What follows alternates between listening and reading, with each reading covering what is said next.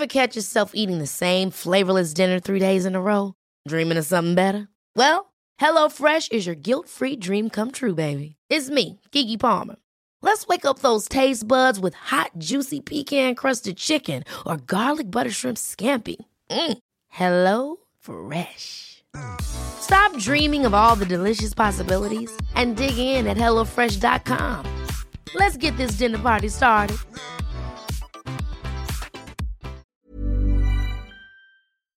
Du weißt ja aus eigener Erfahrung, dass immer, wenn ich bei irgendjemandem bin zu Hause, dann frage ich immer, ob es was Süßes gibt. Ja, Und- bin ich ganz genauso. Und so war das letztens auch bei meiner Mutti.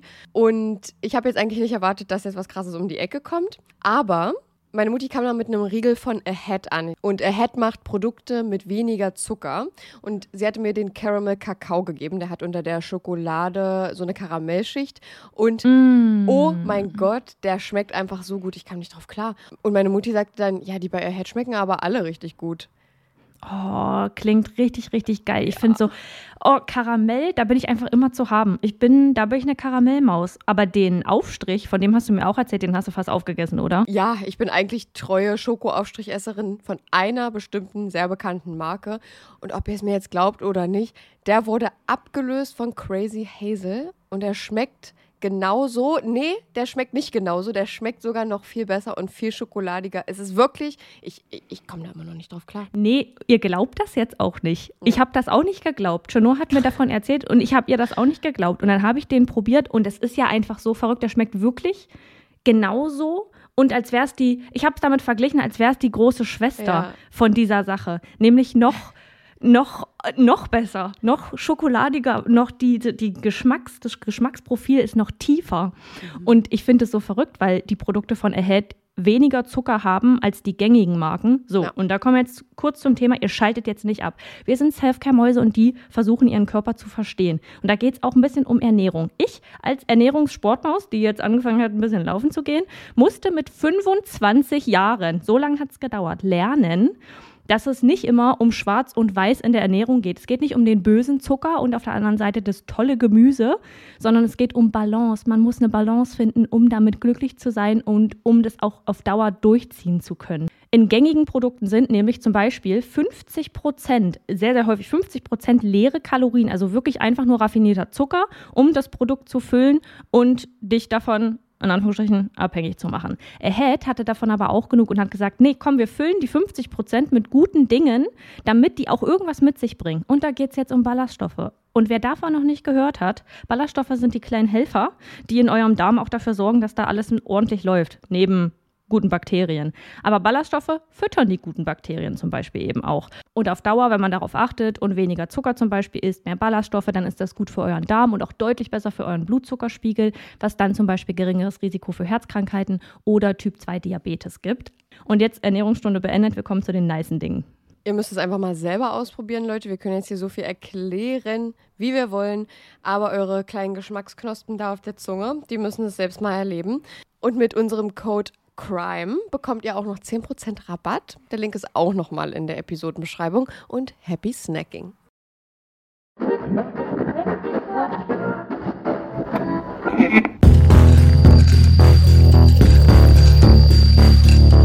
Überdosis Crime, der Podcast. Hallo und herzlich willkommen zu Überdosis Crime. Ich bin Saskia. Und ich bin Chenoa und bei uns geht es um nationale und internationale Verbrechen. Neben den Kriminalfällen geht es bei uns aber auch mal um andere Themen, um die Stimmung etwas aufzulockern und euch an unseren Interessen wie zum Beispiel den mörderisch guten Faves teilhaben zu lassen. Damit auch jeder das hören kann, worauf er Lust hat, findet ihr die Unterteilung der Folge in der Episodenbeschreibung.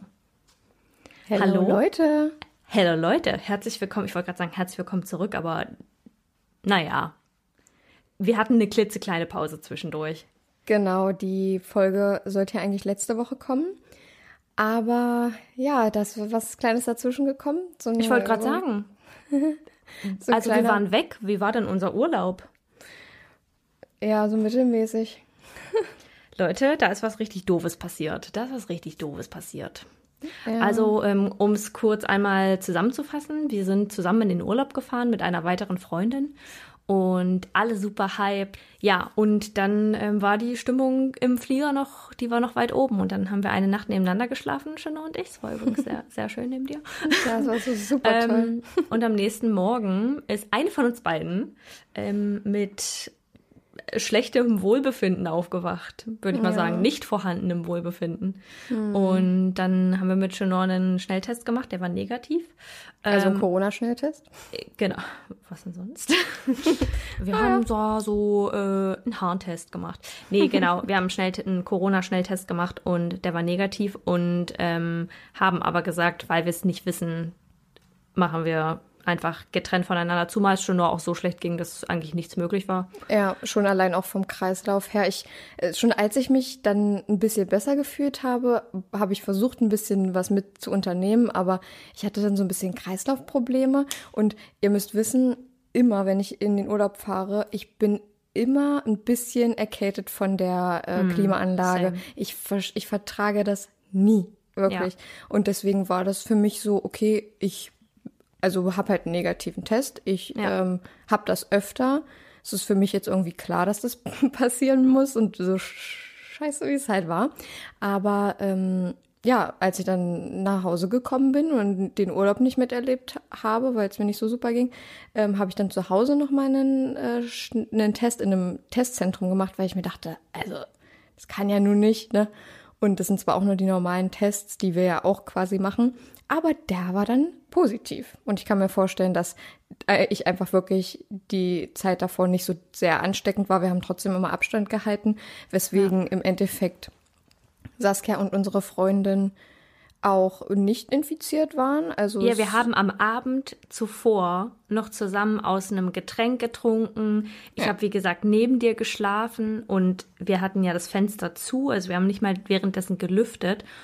Und äh, ich habe mich nicht angesteckt. Ich habe immer noch von der Klimaanlage, ja, weil ich ja aber auch negativ war. Zu diesem Ja. Zeitpunkt jedenfalls.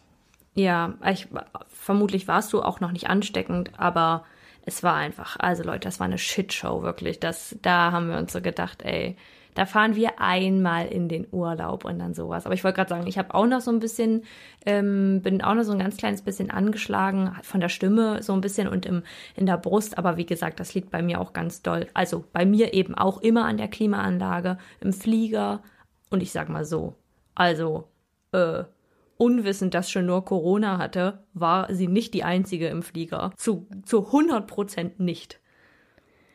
Also im Flieger waren wirklich so viele Leute, die gehust, aber richtig doll. Wirklich jetzt alle Und- zwei Minuten. Und ich dachte schon, mir ging's schon schlecht. Dachte mir aber, okay, ich kann jetzt nicht, also es ist schon ganz schön lange für eine Klimaanlage, um krank zu sein. Also, dass die Ja. Klimaanlage der Auslöser war. Ja. Ähm, aber die Leute im Flugzeug, ne, es, es, wir haben sogar einen jungen Mann beobachtet, Mhm. der saß, wir dachten, der fliegt alleine. Er saß ganz alleine mit so einem Strohhut ähm, und einer richtig verrotzten Nase, saß er so, da so ganz allein. Und wir dachten, okay, vielleicht reist er alleine, reist halt vorher zurück, weil es ihm nicht so gut geht, weil, Leute, ich bin euch ehrlich, das habe ich auch kurz überlegt. Der sah Ähm. halt aus, als wäre er straight vom Ballermann gekommen. Ja, wirklich. Wirklich. Ja, ja, also der hatte genau. sogar ein Nackenkissen um den Hals. Hast du es gerade schon gesagt? Nee, habe ich nicht Der gesagt. hatte ein nee. Nackenkissen dauerhaft um den Hals. Der ist damit auf Toilette gegangen. Der ist damit über den, über den Flughafen gelaufen. Ja, der war in seinem Comfort-Mode. Und dann, als wir äh, in, zum Boarding gegangen sind, sehen wir auf einmal, dass der eigentlich mit einer Gruppe von Freunden da war, die aber super weit weg von ihm saßen. Und ich dachte mir so, ey, das ist gerade schon. Und er hatte nicht einmal eine Maske auf. Ich wusste nicht mal, dass ich Corona habe zu dem Zeitpunkt. Und ähm, hatte eine Maske auf, einfach vorsichtshalber und auch, ne, muss ja nicht sein. Ähm, außerdem muss man in, im Flugzeug sowieso eine Maske tragen, woran sich auch gefühlt keiner gehalten hat, außer wir. Die hingen überall, nur nicht im Gesicht.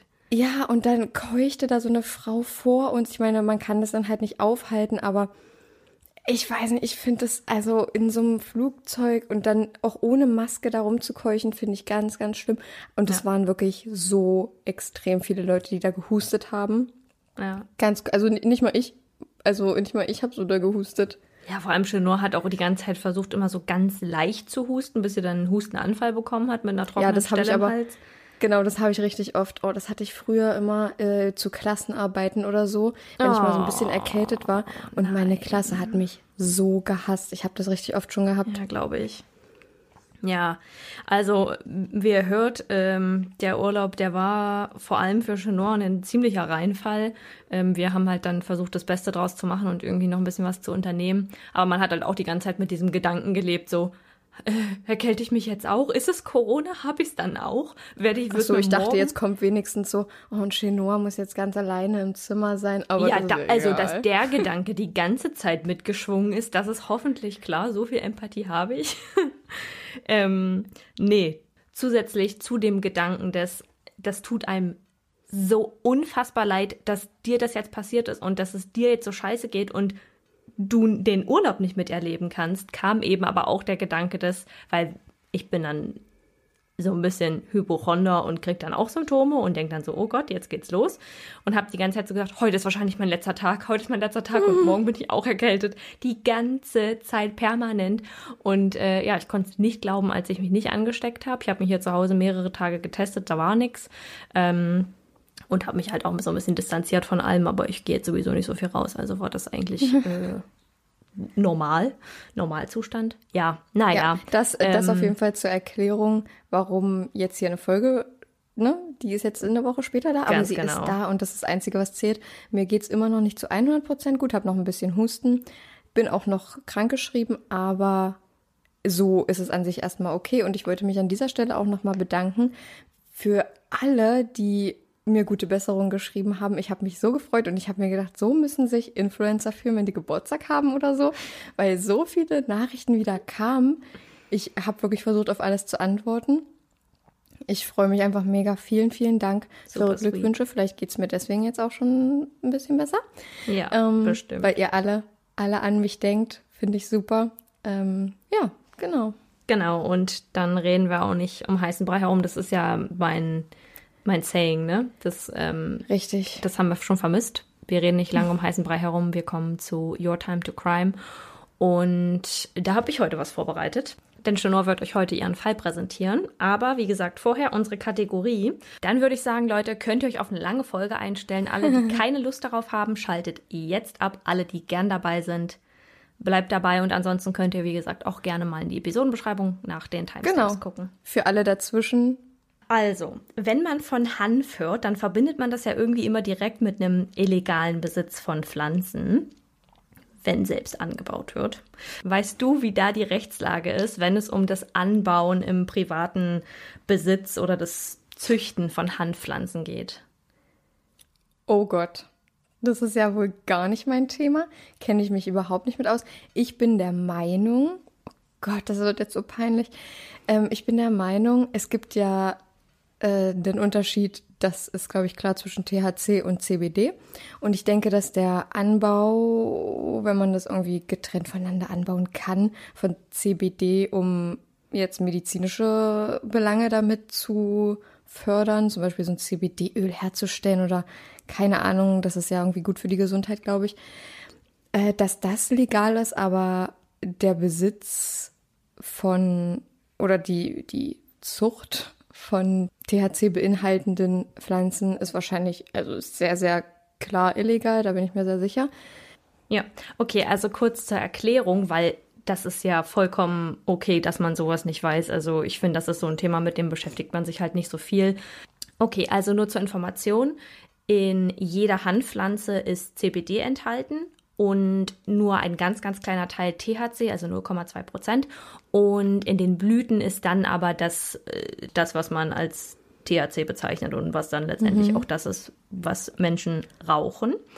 Und jetzt ist es so, dass man Pflanzen ohne Blüten anbauen darf. Also du darfst sie als Zierpflanzen für die private Nutzung haben, bei dir halten, in Anführungsstrichen. ähm, Ja. Du musst aber darauf achten, dass sie nicht blühen. Und das macht man, indem man sie mit einer Hanflampe bestrahlt. Auch ganz verrücktes Thema. Das, da kann man sich, glaube ich, stundenlang mit befassen. Sollte ich jetzt hier irgendwelche Fehlinformationen verbreiten, bitte klärt mich auf. Das könnt ihr auch gerne mal in einer Privatnachricht bei Instagram oder so tun. Ähm, Aber soweit ich da durchgestiegen bin, ist es so, dass die Hanflampen, da kommt es auf die Farbe der Lampe an, also auf die, auf die Wärme und wie lang man die Pflanze bestrahlt, zu welchem Zeitpunkt. Und eine Handpflanze, damit sie blüht, braucht ungefähr um die zwölf Stunden Licht am Tag und dann Dunkelheit.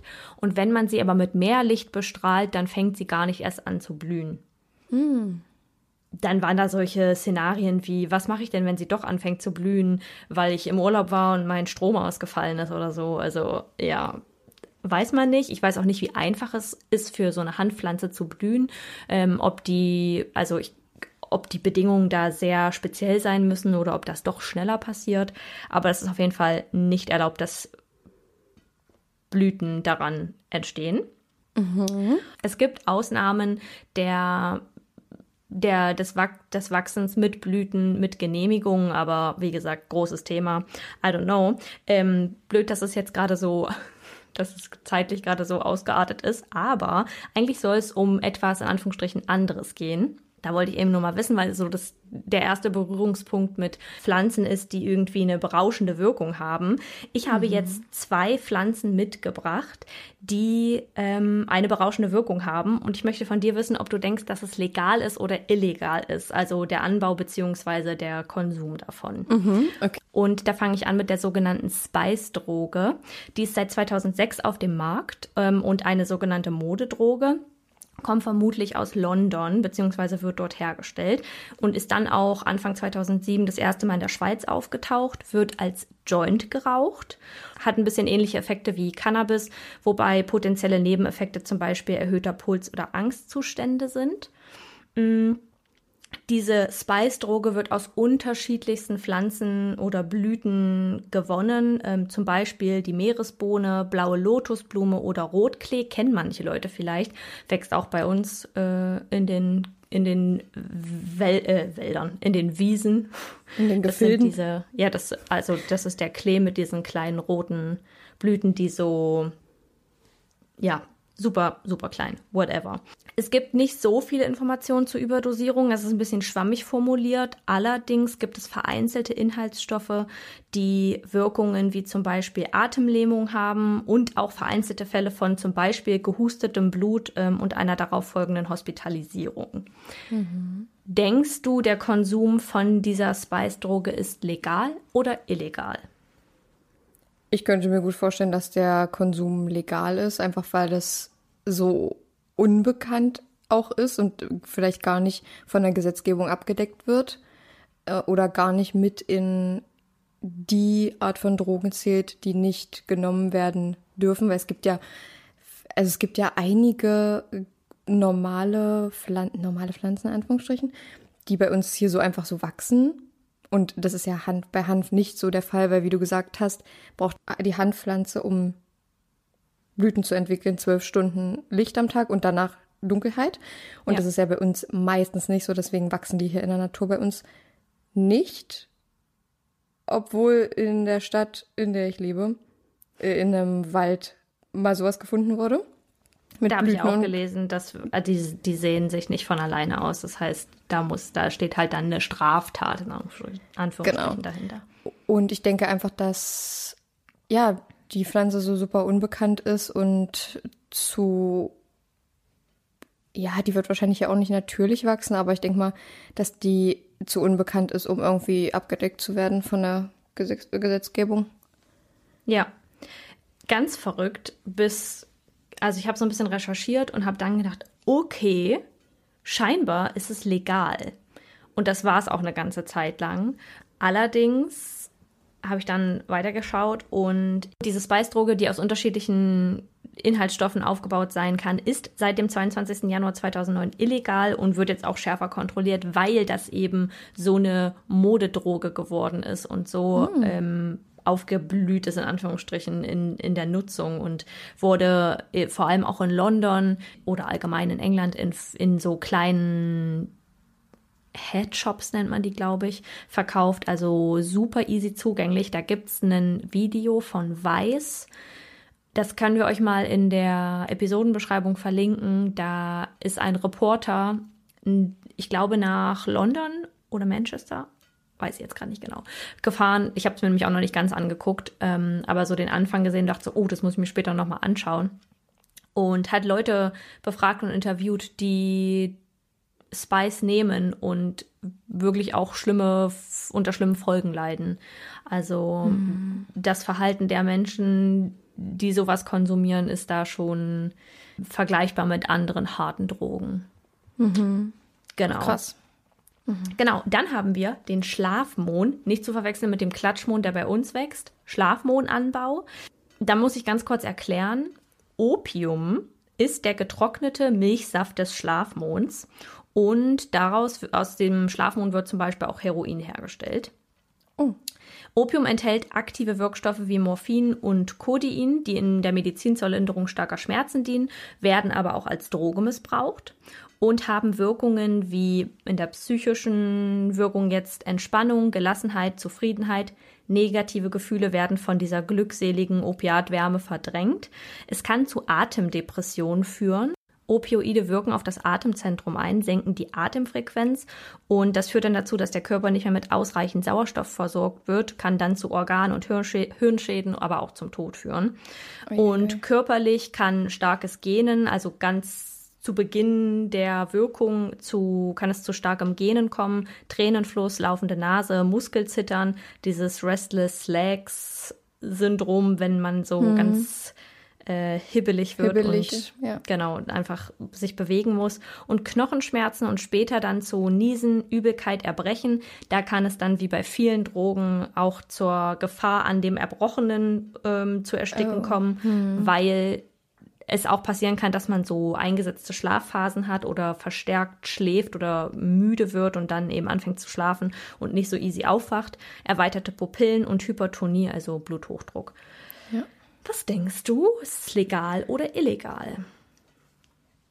Also ich würde das auch wieder als legal einstufen, aus der gleichen Begründung wie eben, obwohl ich da komplett daneben getippt habe.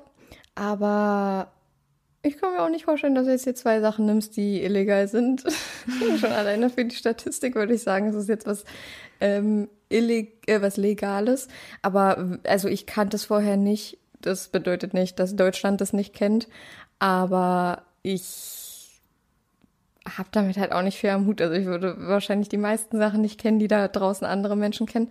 Ja. Ähm, aber wenn äh, das naja, so ein Bestandteil von Heroin ausmacht. Könnte ich mir aber auch vorstellen, dass das, dass es illegal ist, weil das werden ja wohl Forscher also man herausgefunden haben. Ja, das, das darf man nicht unterschätzen. In Afghanistan zum Beispiel werden, ähm, wird Schlafmohn auf ungefähr 163.000 Hektar angebaut, um das für das Heroin zu nutzen.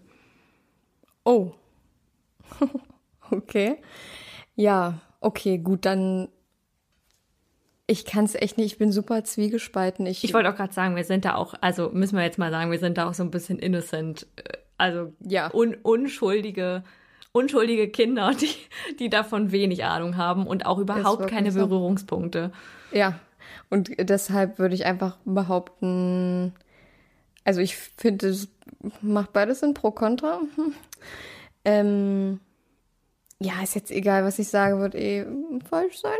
Ich sage, dass es legal ist. Okay, es ist gar nicht so weit ab davon. Also ich glaube, ähm, es wird in Deutschland äh, ähm, lockerer gehandhabt, als es vielleicht sollte, wenn man dann mhm. im Vergleich dazu halt Marihuana hat, was gefühlt in Kleinstädten komplett verfolgt wird, wo ich mir auch denke, ist auch wichtig bei Jugendlichen, dass man da eine Kontrolle drüber hat, aber da kann man sich ja stundenlang drüber streiten über das Thema. Ähm, es ist genehmigungspflichtig und wenn man hm. keine vorhandene Genehmigung hat, dann ist es ein Verstoß gegen das Betäubungsmittelgesetz. Das kann bis zu fünf Jahre Freiheitsstrafe, mit bis zu fünf Jahren Freiheitsstrafe geahndet oder mit einer Geldstrafe geahndet werden. Und ähm, 75 Euro kostet so eine Genehmigung bei der Bundesopiumstelle. Und dann darf man auch nur in Anführungsstrichen Morphium, nee, morphinarme Sorten anbauen ähm, auf höchstens 10 Quadratmetern. Mhm. Genau, ja, und also so eine Zulassung bei der Bundesopiumstelle bedarf, glaube ich, auch ein paar Voraussetzungen. Also ich glaube nicht jeder, ja, ja, und nicht jeder kann sich da, glaube ich, äh, Opiate oder so, äh, also sowieso nicht, aber vor allem auch keine Genehmigung für so Sachen holen. Das ist, glaube ich, wird, glaube ich, auch da sehr krass überwacht. Ja, genau. Das war mein Your Okay. Time to Crime. Hast dich gut Vielen geschlagen. Dank. Naja. Und äh, ja, wie gesagt, also vergebt uns da ein bisschen, falls wir jetzt Informationen rausgelassen oder ich Informationen rausgelassen habe, die da vielleicht ähm, noch hätten mit reingekonnt oder äh, wichtig gewesen wären. Lasst uns das gerne wissen. Wir lassen uns ja auch gern eines Besseren belehren, wenn wir das Gefühl haben, derjenige möchte das ordentlich kommunizieren. Wir sind da immer offen für konstruktive Yes. Kritik. Und äh, wie gesagt, wir sind auch ja da ein bisschen unschuldige unschuldig aufgewachsen oder beziehungsweise einfach nie mit in Verbindung gekommen und haben da wenig Berührungspunkte bis gar keine Berührungspunkte. Ja. Und jetzt will ich auch nochmal auf eine Bezugnahme eingehen zur letzten Folge. Ich glaube, es war die letzte Folge oder die vorletzte Folge. Da haben wir über die Entsorgung von Elektrogeräten in Wäldern gesprochen und da haben wir eine DM zu bekommen. Die Person hat uns geschrieben, dass bei einem neuen Kauf von Elektrogeräten das alte Gerät zu, äh, zurückgenommen werden muss. Also von dem, muss, ja. ja abgenommen werden muss sozusagen. Und das kann ich sogar bestätigen, weil ich habe mir etwas bestellt, ähm, es hoffentlich diese Woche ankommt und ich freue mich sehr. Und da wurde mir auch angeboten, mein Altgerät mit abzugeben für 0 Euro. Und da dachte ich mir, okay, ich habe kein Altgerät, aber wenn ich eins hätte, dann würde ich das tun. Ja. Ja, das haben wir auch gemacht mit unserem Kühlschrank. Ja. Und das finde ich auch total wichtig. Aber was ich verrückt finde, ich meine, wenn man kein Altgerät hat, kann man keins abgeben. Deswegen ist, ist die Option halt offen, ob man es abgeben möchte oder nicht. Das kann man dann äh, anhaken, wie zum Beispiel bei Werbung Otto. Aber ja, ich, also ich meine, es gibt ja manchmal auch so Sachen, da hat man dann halt irgendwie Elektromüll, da weiß man nicht unbedingt wohin damit, aber dann kann ich euch sa- was sagen. Also entweder hilft euch Mr. Google oder Mrs. Ja. Google oder ihr ruft einfach mal bei eurem Werkstoffhof in der Nähe an und fragt, was ihr damit machen sollt. Ja, richtig. Das ist das Einfachste. Also die Person hat uns nur darum gebeten, das vielleicht nochmal zu erwähnen, dass das auch eine Voll, Option ja. ist. Ja, Ja, danke schön auf jeden Fall. Genau. Perfekt. Ja, das Jo, war's damit. Leute. Und dann kommen wir zu Chenors Fall. Ich bin sehr gespannt. Hast du noch irgendwelche Informationen, die du vorher loswerden möchtest? Ja, ich habe hier heute wieder ein ganz schönes Brett mitgebracht. Das ist auf jeden Fall einer der etwas umfangreicheren Fälle und lasst mich euch bitte ans Herz legen, richtig gut aufzupassen, weil es gibt viel Informationen, viele Fakten. Ich versuche das zwischendurch auch noch mal so ein bisschen zusammenzufassen, weil es viele Namen sind, die hier äh, mit zu tun haben. Versucht Ja. euch einfach die Augen zuzumachen und euch vorzustellen. Außer ihr seid auf der Straße. Dann bitte nicht. ja, nee, also das wäre natürlich nicht gut, aber wenn ihr das jetzt vielleicht zum Einschlafen hört, wie viele unserer Zuhörer uns das manchmal schreiben, dann versucht euch einfach die Person vorzustellen und danach könnt ihr euch die nochmal auf unserem Instagram angucken, aber es wäre wichtig, auf jeden Fall richtig zuzuhören und aufzupassen, Ja. ähm, weil sonst könnte es sein, dass ihr euch mitten im Fall so denkt, warte mal, wie kommt das jetzt? Ähm, und Ja. wer ist jetzt das und wer ist jetzt das? Also, attention und dann würde ich sagen, beginne ich mit meinem Fall.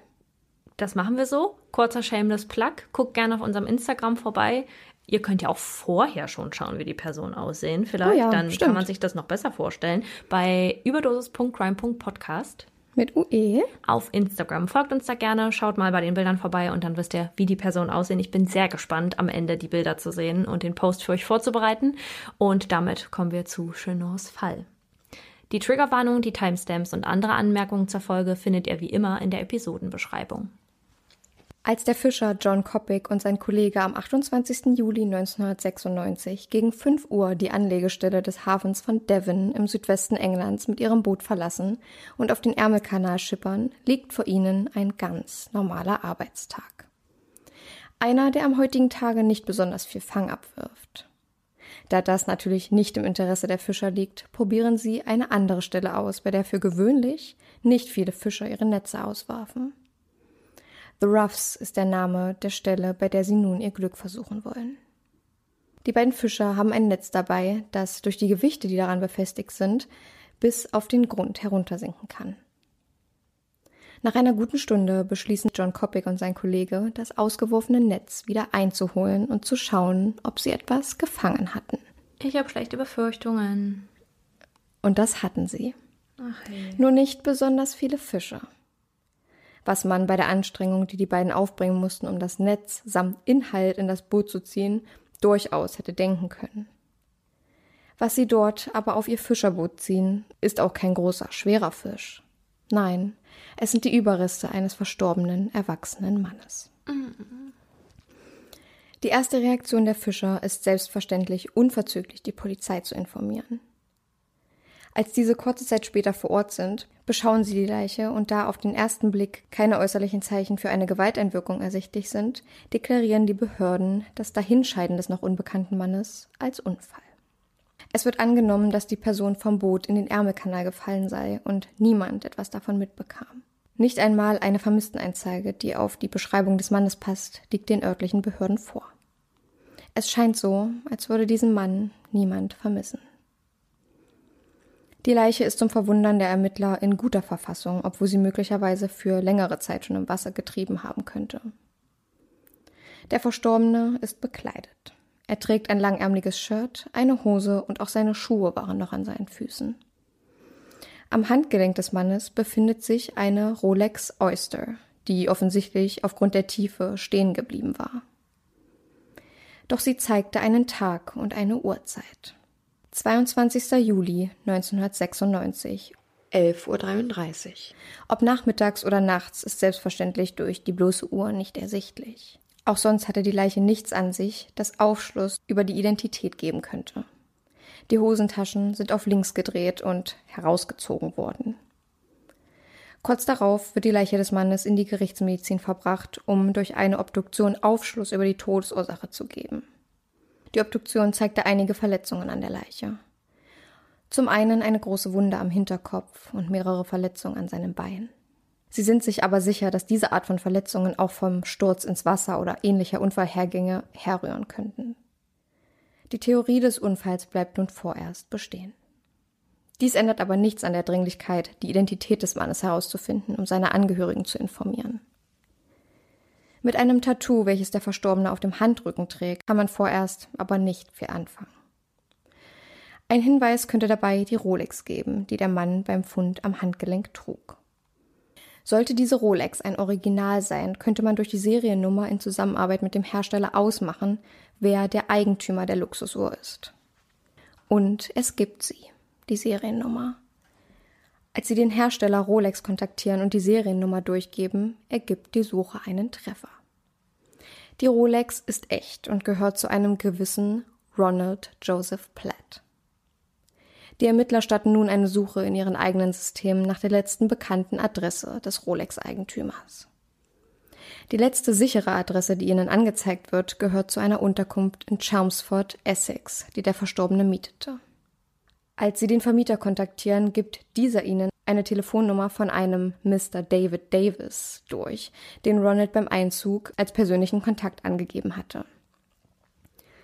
Als sie sich mit David Davis in Verbindung setzen, teilen die Ermittler ihm mit, dass sie die Leiche seines Freundes Ronald gefunden hatten. Entgegen der Erwartung der Ermittler kommen von der anderen Seite nicht besonders viele Nachfragen und sonderlich überrascht wirkt David ebenfalls nicht. Er stimmt einem persönlichen Treffen zu einer Befragung zu. Das sollte der Polizei Aufschluss darüber bringen, wer Ronald war und wie er lebte. Dem Akzent nachzuurteilen ist David Davis Amerikaner oder Kanadier. Er erzählt den Ermittlern, dass er Ronald etwas Geld geliehen hatte, um nach Frankreich zu ziehen und sich dort ein kleines Unternehmen aufzubauen. Soweit er wusste, hatte er sein Vorhaben durchgezogen und seinen Plan in die Tat umgesetzt.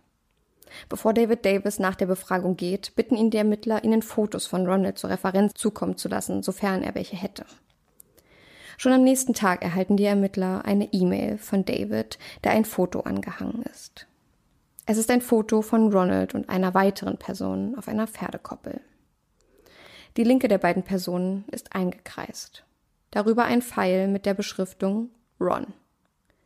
Hier ist auch zu sehen, dass Ronald ein Tattoo auf seinem Handrücken trägt, das dem ähnlich sieht, das auch bei der Leiche aus dem Ärmelkanal festgestellt wurde. David Davis bestätigt, dass Ronald ein Tattoo dieser Art hatte und es das kanadische Ahornblatt darstellen sollte.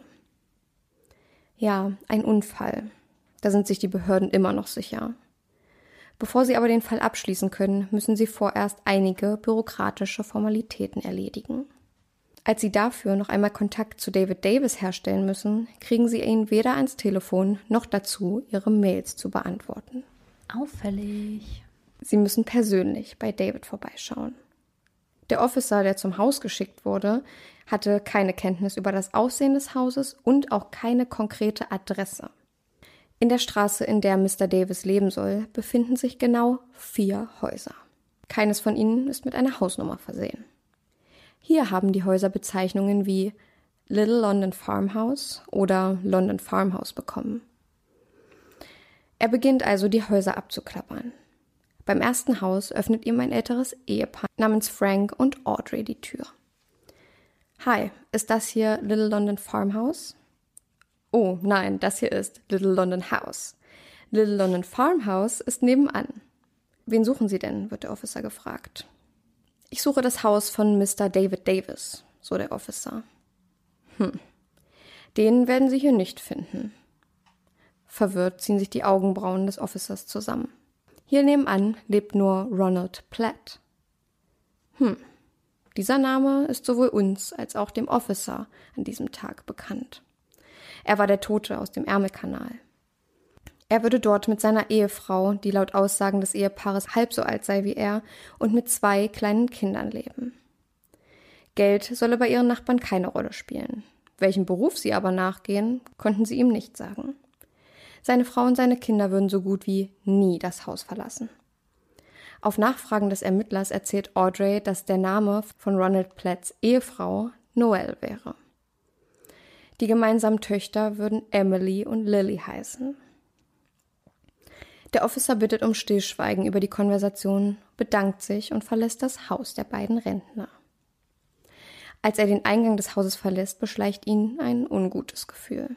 Irgendwas ist komisch an alledem, was ihm gerade zu Ohren gekommen war. Er ruft seinen Kollegen an und teilt ihm Folgendes mit. Ich war gerade beim Haus von David Davis und ich glaube, dass er sich als Ronald Platt ausgibt. Nach kurzer Stille teilt er ihm auch mit, dass er bereits im Krankenhaus nachgefragt hatte, wo Davis Kinder geboren wurden. Diese bestätigten ihm, dass die Geburtsnamen beider Töchter Emily und Lily Platt wäre. Die Schließung des Falls wird sofort auf Eis gelegt. Nicht viel später finden die Ermittler heraus, dass David Davis im Namen von Ronald Platt mehrere Schecks unterschrieb. Also Ronald Platt ist der im Ärmelkanal gefundene Tote. Mhm. Man geht wovon aus? Wer gibt sich für wen aus? Also David Davis ist ja der Freund von Ronald Platt, den Ronald angegeben hatte bei der Miete seines Hauses dass es seine Referenzperson ja. ist, also wenn er mal nicht zu erreichen ist, dass halt David Davis angerufen werden kann. Und er würde dort und, wohnen und aber die eigentliche Adresse führt zu Ronald Platt. Genau, David Davis hat dann auf dem Revier seine Adresse angegeben und natürlich gehofft, dass nie jemand ihn besuchen kommt, weil an dem Klingelschild nämlich nicht Davis steht, sondern Platt. Aha, und okay. auf den Namen Ronald Joseph Platt liefen dann quasi zwei Residenzen. Einmal das Haus des wahren Ronald Platt und einmal das Haus von David Davis, der sich ja als Ronald Platt ausgab. Okay, also David Davis klaut die Identität. Man geht davon aus, dass er die Identität von Ronald Platt klaut. Genau, das ist das, was jetzt gerade zu diesem Zeitpunkt die Ermittler okay. vermuten. Ja. Aber gut, dass du nochmal nachfragst, weil ich denke mal, das ist auch für unsere Zuhörer ganz gut. Ja. Doch das ist nicht das Einzige. David Davis Ehefrau ist um die 20 Jahre alt und damit über 30 Jahre jünger als er. Oh.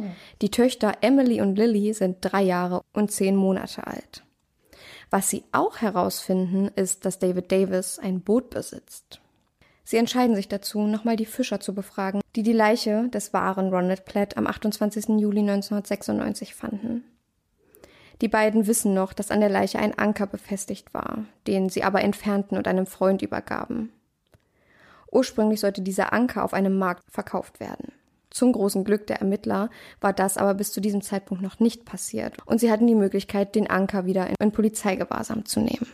Warte kurz, können wir darüber sprechen, dass das sehr komisch ist, dass man ein Beweisstück verkaufen will, obwohl daran ja. eine Leiche befestigt war? Ja, und wie wir später noch hör hören werden, hätte das kein Zufall sein können, dass ja. sich einfach die Leiche in einem Anker verfängt. Das ja. sage ich aber gleich nochmal. Ja. Das ist auch genau das, was ich dachte, weil die erste, die erste logische Reaktion wäre ja, oh, okay, das könnte mit Absicht an der Leiche gewesen sein Absolut. und vielleicht auch sogar die Mordwaffe gewesen sein oder so, ne? Absolut. Auch wenn Sie es an dieser Stelle noch nicht wissen, wird dieser Anker eine sehr große Rolle im Mordfall Ronald Platt spielen und eines der aussagekräftigsten Beweismittel der Ermittlungen darstellen. Um weitere Informationen über David Davis zu erhalten, befragen Sie nun Ronalds Bruder, der Ihnen berichtet, dass Ronald bis zum Jahre 1993, also drei Jahre vor seinem Tod, eine Lebenspartnerin namens Elaine Boyce hatte. Zehn Jahre waren sie zusammen gewesen. Als die Behörden auch sie befragen, ist sie sehr erschüttert über die Nachricht. Sie erzählt dem Polizisten, dass Ronald immer ein liebenswerter, einfühlsamer und warmer Mann gewesen war. Seine Rolex, die ihn identifizierte, sei sein stolzester Besitz gewesen. Auch sie kennt David Davis. Das Paar hatte ihn im Jahre 1991 kennengelernt. Er sei damals bei ihr auf der Arbeit hereingeschneit, hatte sich eine gute Stunde mit Elaine unterhalten und ihr dann einen Job angeboten.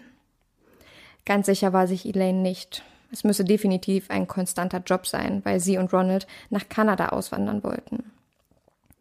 David Davis bat sich an, ihnen dabei zu helfen und Elaine sogar mehr zu zahlen, als es ihr vorheriger Arbeitgeber tat. Nachdem sie daraufhin Ronald und David einander vorstellt, werden die drei gute Freunde. Nicht lange danach gründet David Davis eine Firma, in der er Ronald und Elaine als Vorstand einsetzt. Er selbst hätte diesen Job damals nicht machen wollen. Aus irgendeinem Grund wollte er seinen Namen David Davis nirgendwo, wo es für die Firma wichtig gewesen war, angeben. Ronald und Elaine sagt er, es sei wegen seiner Ex-Frau, die ihm versuchte, nach der Scheidung alles wegzunehmen, was er besaß. Elaine sagt, sie vertraute David blind.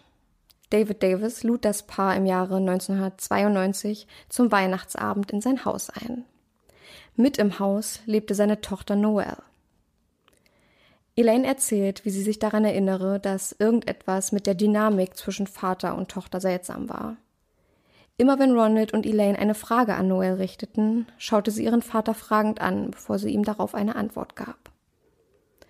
David hatte dieses Weihnachten ein ganz besonderes Geschenk für das Paar. Er schenkte Ronald und Elaine Flugtickets nach Kanada. Diese würden aber nur zwei Monate gültig sein und spätestens im Februar 1993 ablaufen. Elaine kann sich erinnern, dass sie zu diesem Zeitpunkt noch nicht sicher war, ob sie das Geschenk annehmen könnten. Ronald war hin und weg vom Geschenk und David wiederholte immer, dass sie es jetzt machen müssten oder sie würden es niemals machen. Trotzdem das alles für Elaine etwas zu schnell ging, stimmte sie zu. Ronald und Elaine sollten trotz ihrer Abwesenheit weiterhin Vorstand des Unternehmens bleiben und dafür, dass sie dies in Kanada weiterhin sein konnten, benötigte David die Geburtsurkunde und den Führerschein seines Freundes Ronald. Okay. Um weiter Verträge und firmeninterne Dokumente im Namen von Ronald und Elaine unterschreiben zu können, ließen die Geschäftspartner Stempel der Unterschriften anfertigen. David sagte ihnen, dass dies alles Standardmaßnahmen sei und so zogen Elaine und Ronald im Februar 1993 nach Kanada. Das Leben in Kanada lief alles andere als gut. Nur wenige Monate nach dem Umzug trennte sich das Paar. Es war einfach alles viel zu nervenzehrend, denn sie hatten kein Geld. Weder Elaine noch Ronald fand einen Job. Als Elaine fünf Monate nach dem Umzug wieder nach England kam, um die Hochzeit ihrer Schwester zu besuchen, waren Ronald und sie bereits kein Paar mehr. Deshalb entschied sie sich, in England zu bleiben und nicht mehr nach Kanada zurückzugehen. Auf diese Hochzeit war auch David Davis als Gast geladen. Als er von der Trennung und Elaines Plänen, in England zu bleiben, hört, versucht er, sie zu überreden. Sie solle doch unbedingt zurückgehen und dass ihr Zuhause in Kanada sei. Nach diesem Abend sollte Elaine David nie wiedersehen. Nicht nur, weil er aus der Stadt verschwand, sondern auch, weil er sich von dort an als Ronald Platt ausgab. Und das vorerst ganze drei Jahre. Elaine sprach zwar auch mit Ronald nie wieder, bekam aber aus anderen Quellen mit, dass er irgendwann wieder zurück nach England gezogen war. Eine Woche vor der Befragung Elaines sprach Elaine mit David Davis am Telefon, so sagt sie. Drei Monate waren zu diesem Zeitpunkt seit dem Tod von Ronald Platt vergangen. Und David wusste bereits vom Dahinscheiden seines Freundes, erwähnte den Fakt gegenüber Elaine, aber während des gesamten Gespräches nicht. Sie erinnerte sich sogar daran, gefragt zu haben, wie es Ronald dann ginge. David hätte daraufhin gesagt, dass er es nicht wüsste und derzeit keinen Kontakt zu ihm hätte. Nicht lange nach der polizeilichen Befragung telefonieren Elaine und David erneut, wobei sie ihm über den Tod seines Freundes informiert. Plötzlich wird David ganz still. Er fragt, ob sie sich persönlich treffen könnten. Auf Elaine wirkt David seltsam und selbstverständlich macht sich in ihr ein Gefühl von Angst breit. Dennoch stimmt sie zu. Beim Treffen sprechen beide viel über Ronald. David hätte auf der gesamten Zugfahrt zum Treffen Tränen über den Tod seines Freundes vergossen. Er würde jede Nacht für ihn beten. Auf Elaine wirkt sein gesamtes Auftreten wie ein einziges Schauspiel. Und sie spielt mit, um nicht zu verraten, dass sie misstrauisch ist. Nach dem Treffen kontaktiert sie sofort die Polizei, die in der Zwischenzeit genug Beweise gegen ihn gesammelt hatten, um ihn festzunehmen. Elaine teilt den Behörden mit, dass er den Zug nach Hause nehmen wollte. Eigentlich müsste er also am Bahnhof in Chelmsford aussteigen. Nun positionieren sich die Ermittler genau dort, um David Davis festnehmen zu können, sobald er aus dem Zug aussteige. Und sie warteten. Lange. Fast die gesamte Nacht. David Davis hatte den Zug zu seinem Wohnort nicht genommen. Am Tag danach fährt ein Officer zum Haus des Verdächtigen, um durch Beschattung herauszufinden, ob überhaupt jemand im Haus war. Die folgende Situation muss sich wie eine Filmszene angefühlt haben. Der Officer vor Ort hatte soeben um Verstärkung gebeten, da die Möglichkeit bestand, dass David Davis bewaffnet ist. Stimme das, für was sie ihn verdächtigen, so stellt er eine potenzielle Gefahr für die Einsatzkräfte dar. Plötzlich taucht auf Höhe von Davids Haus ein Taxi auf. Eine männliche Person rennt aus dem Haus und springt in das Taxi. Während das Taxi gerade davonfährt, informiert der Officer vor Ort die erwartete Verstärkung. Das Taxi ist noch nicht sonderlich weit gekommen, als plötzlich mehrere Einsatzfahrzeuge mit bewaffneten Polizisten von hinten mit Vollgas angerauscht kommen. Sie schaffen es, das Taxi einzukesseln. Die Einsatzkräfte steigen aus ihren Fahrzeugen und richten die Waffen auf das Taxi. Als sie David Davis aus dem Taxi geholt und ihn nach Waffen durchsucht hatten, teilen sie ihm mit, dass er für den Mord an Ronald Platt verhaftet ist. Sie bringen den Verdächtigen zur Chelmsford Police Station und durchsuchen ihn dort erneut. Dabei finden sie in der einen Hosentasche seinen Ausweis und in der anderen den Ausweis von Ronald Joseph Platt. Mit seinem Bild aber drauf, also mit dem, mit dem Bild von Ja. David Davis natürlich. Das ist der Beweis, den sie brauchten, um sicherzustellen, dass sich David Davis wirklich die gesamte Zeit als Ronald Platt ausgab. Ausreichend für eine Verurteilung in Bezug auf den Mord ist dieses Beweismittel aber leider nicht. Während David Davis, der sich längste Zeit für Ronald Platt ausgegeben hatte, nun in Untersuchungshaft verweilt, schauen die Ermittler bei seiner Ehefrau Noelle vorbei, um sie und die Kinder für Befragungen und weitere Maßnahmen mit aufs Revier zu nehmen. Noelle ist nicht sonderlich überrascht, als sie hört, dass ihr Ehemann verhaftet wurde. Sie bittet darum, noch ein paar Sachen für die Kinder zusammenpacken zu dürfen, weil sie sicherlich über Nacht auf dem Revier sein werden. Selbstverständlich bejahen die Ermittler. Während Noelle die Sachen der Kinder packt, ist eine weibliche Polizistin mit im Raum. Ihr fällt auf, dass die Übernachtungstasche sehr schwer aussieht. Schwerer als es Kinderkleidung und Drogerieartikel je sein könnten. Als sie aufgrund ihres Verdachtes die Tasche durchsucht, findet sie unter der Kleidung mehrere Bündel Bargeld und einige Goldbarren. Auf dem Revier angekommen, verhält sich Noel genauso wie auch David ruhig und kooperativ. David wiederholt mehrere Male, unschuldig zu sein und den Ermittlern nur helfen zu wollen, den Fall zu lösen. Als die Ermittler nun eine Tonaufnahme der Befragung starten, verändert sich sein Auftreten vom einen auf den anderen Moment. Er teilt seinem Gegenüber mit, dass er nichts mehr zu sagen hat und schweigt. Also müssen die Behörden nun wieder selbst ans Werk, um weiter Beweise gegen den Verdächtigen zu sammeln. Erste Hinweise könnten sie im Haus von David Davis und Ehefrau Noel finden. Am 31. Oktober startet die Hausdurchsuchung in der Residenz der Familie. Dabei wird beträchtlich viel Bargeld gefunden. 25.000 englische Pfund sowie 8.000 Schweizer Franken. 17 Goldbarren und Gemälde im Wert von nochmal 6000 Pfund fanden die Ermittler ebenfalls. Als nächstes leeren sie das Haus komplett und beschlagnahmen alles, was sich im Besitz der Familie befindet. Als sie auf dem Revier all die Dinge durchschauen, die sie mitgenommen hatten, fällt ihnen ein Foto in die Hände. Eines, auf dem David Davis auf einem Boot namens Lady Jane abgebildet ist. Es gilt nun, dieses Boot zu finden, um die Puzzleteile zusammenzuführen.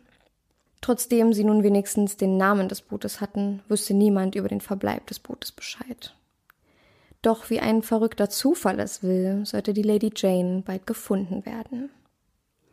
Als nämlich der für die Suche zuständige Inspektor zur Tür des Reviers hereinkommt und das Whiteboard mit den Ermittlungsergebnissen sieht, deutet er auf das Foto der Lady Jane und sagt, hm, das Boot hier kenne ich. Das liegt unten am Dock am Festland. Jackpot. Und nun Daumen drücken, dass das Boot Beweise liefern kann. Und das tut es. Die Lady Jane verrät ihren Besitzer. Im Boot befinden sich Spuren von Ronald Platts Blut und einige Haare des Toten können in der Bootskabine aufgefunden werden.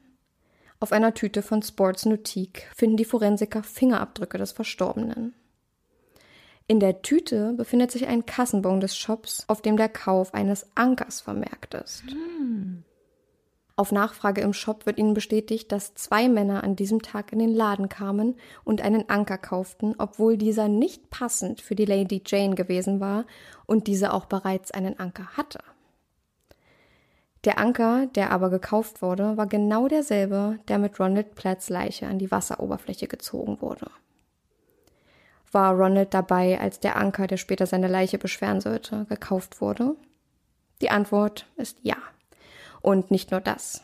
Der Anker war ebenso die Mordwaffe gewesen. Das konnten die Gerichtsmediziner in einem Abgleich der Beschaffenheit des Ankers mit den Wunden an Ronald Platts Leiche ohne Bedenken feststellen. Wie erwähnt, wies diese ja eine stumpfe Gewalteinwirkung am Schädel sowie an den Beinen auf. David Davis hatte also Ronald Platt mit dem Anker niedergeschlagen, diesen dann an Ronalds Gürtel befestigt und den Bewusstlosen dann samt Anker auf den Meeresgrund sinken lassen. Trotz all dieser Informationen und handfesten Beweise sind sich die Ermittler sicher, dass sie vor Gericht mehr vorweisen mussten. Wie wir wissen, gibt sich David Davis seit mehreren Jahren als Ronald Platt aus. Geleitet von der Vermutung, dass David Davis Amerikaner ist, aufgrund seines Akzentes zum Beispiel, senden die britischen Polizisten die Fingerabdrücke des Verdächtigen zu Interpol. Diese teilen ihnen mit, dass der Verdächtige nicht David Davis, sondern Albert Johnson Walker heißt. Und hier fängt es an, richtig verwirrend zu werden. Albert Walker ist nämlich ein Geflüchteter aus Kanada und auf Interpols Most Wanted List, also der Liste der meistgesuchten Verbrecher. Er hatte im Jahre 1990 70 kanadische Klienten um 3,2 Millionen Dollar betrogen. Daraufhin sei er mit seiner Tochter China nach Europa geflohen und wird seitdem weltweit gesucht. Und so entwirrt sich nun das Netz aus Lügen, das Albert Walker alias David Davis so sorgfältig gesponnen hatte. Also, nur noch mal kurz zur Zwischenerklärung. Sein Geburtsname ist Albert Walker. Ja. Er hat sich dann als David Davis ausgegeben und dann darauf aus keinem erklärlichen Grund eigentlich, weil seine Deckung mit dem anderen Namen ist nicht aufgeflogen, hat sich dann als Ronald Joseph Platt ausgegeben. Können wir kurz mal darüber sprechen, dass der Name David Davis, den er sich da ausgedacht hat, irgendwie auch komisch ist? Ich habe am Anfang schon gedacht, David Davis. Tatsächlich, ja, habe ich auch gedacht. Hm, der ist aber nicht ganz ausgedacht, der Name. Komme ich gleich dazu. Okay, weil nicht zum ersten Mal. Er hat zum ersten Mal Identitätsdiebstahl begangen ich finde, das wirkt wie so ein Name, den man sich irgendwie der in so einem Monopoly-Spiel oder so mit dabei sein könnte. So eine Alliteration, fast zwei gleiche Worte. Ja, genau. Aber das äh, erzähle ich euch gleich noch. Ja. Zu Hause in Kanada hatte er eine Frau und drei Kinder. Die Ehe funktionierte ab einem Punkt nicht mehr und das Ehepaar ließ sich scheiden. Eines Tages nahm Albert seine Tochter China mit zu einem Skiausflug und kehrte nie wieder nach Hause zurück. China war zu diesem Zeitpunkt 15 Jahre alt. Sie wurde als vermisst gemeldet, Flyer wurden gedruckt und die Medien informiert. Finden konnte man die Teenagerin und ihren Vater aber nie. Bis zu diesem Zeitpunkt. In Europa angekommen, nahm er die Identität einer seiner vorherigen Klienten an, die er um Geld betrogen hatte und nennt sich nun selbst David Davis. 1991 lernt er dann Ronald Platt und seine Freundin Elaine Boyce kennen. In den ersten 18 Monaten der Bekanntschaft machte Albert Walker die beiden zum Vorstand seiner Firma und zahlte ihnen den Umzug nach Kanada. Nur um Ronald Platts Identität anzunehmen. Als Elaine aber schon fünf Monate später wiederkommt und in England bleiben will, kommt Albert alias David alias Robert ins Schwitzen.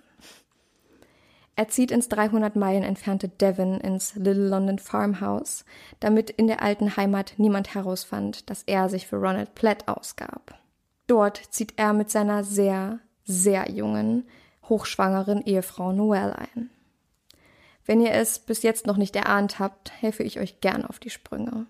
Seine Ehefrau Noelle ist eigentlich seine Tochter Sheena. Ja, ich weiß nicht, ob ihr das mitbekommen habt, das war so ein kleiner sneaky Moment, da habe ich, also, Ronald und Elaine wurden nämlich 1992 zu seinem Weihnachtsfest eingeladen und Noelle wurde schon da als seine Tochter vorgestellt.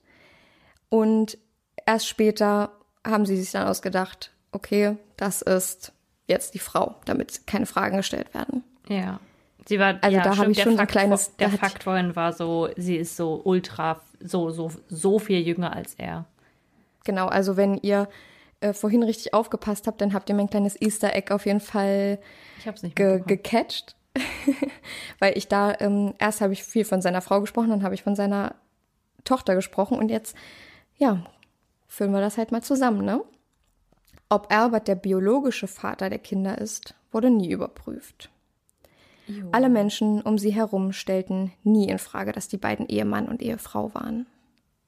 1994 ziehen Albert und China nach Essex. Warte mal kurz, wir müssen ja, also wenn das niemand in Frage stellt, dann müssen die sich ja auch so verhalten haben. Genau, und das, deswegen habe ich den Satz da gerade so eingebaut. Ich wollte es jetzt nicht so direkt sagen, aber es, es wird schon stark vermutet, dass das auch seine Kinder dann quasi sind. Also gleichzeitig seine Kinder und seine Enkelkinder Oh sozusagen.